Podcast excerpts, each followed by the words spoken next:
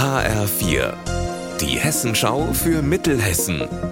Hier ist das Studio Gießen. Ich bin Anne-Kathrin Hochstrat. Hallo.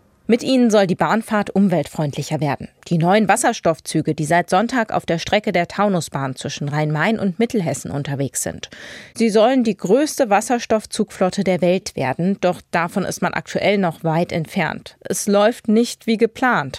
Statt sechs Zügen ist bisher nur eine neue Bahn zwischen Frankfurt und Brandoberndorf im Lahn-Dill-Kreis im Einsatz.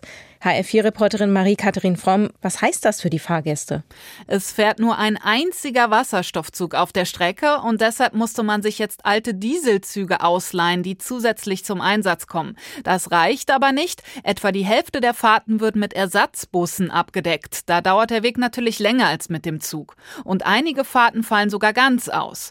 Und für die Fahrgäste gibt es noch eine weitere Schwierigkeit. Die wissen nicht immer so ganz genau, was jetzt wann fährt. Denn zumindest Anfang der Woche gab es IT-Probleme bei der Fahrgastinformation. Zumindest die sollen heute behoben werden.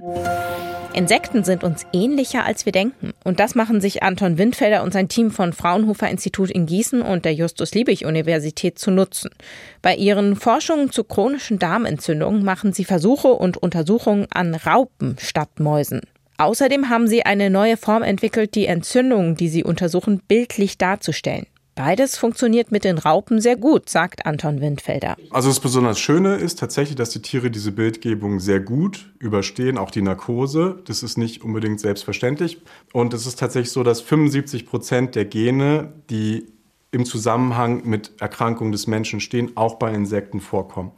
Und das bedeutet, dass Insekten tatsächlich an denselben oder ähnlichen Erkrankungen leiden können wie der Mensch und man sie deshalb besonders gut so als kleines Modell nutzen kann, um Krankheiten besser zu verstehen, aber auch um neue Therapien zu testen und zu entwickeln. Unser Wetter in Mittelhessen. Ein Mix aus Sonne und Wolken überzieht uns bei minus 3 Grad in Stadt Allendorf und minus 2 Grad in Bad Nauheim. In der Nacht wird es längere Zeit sternenklar. Stellenweise kann es glatt werden. Morgen startet der Tag dann wieder eisig und klar. Ihr Wetter und alles, was bei Ihnen passiert, zuverlässig in der Hessenschau für Ihre Region und auf hessenschau.de.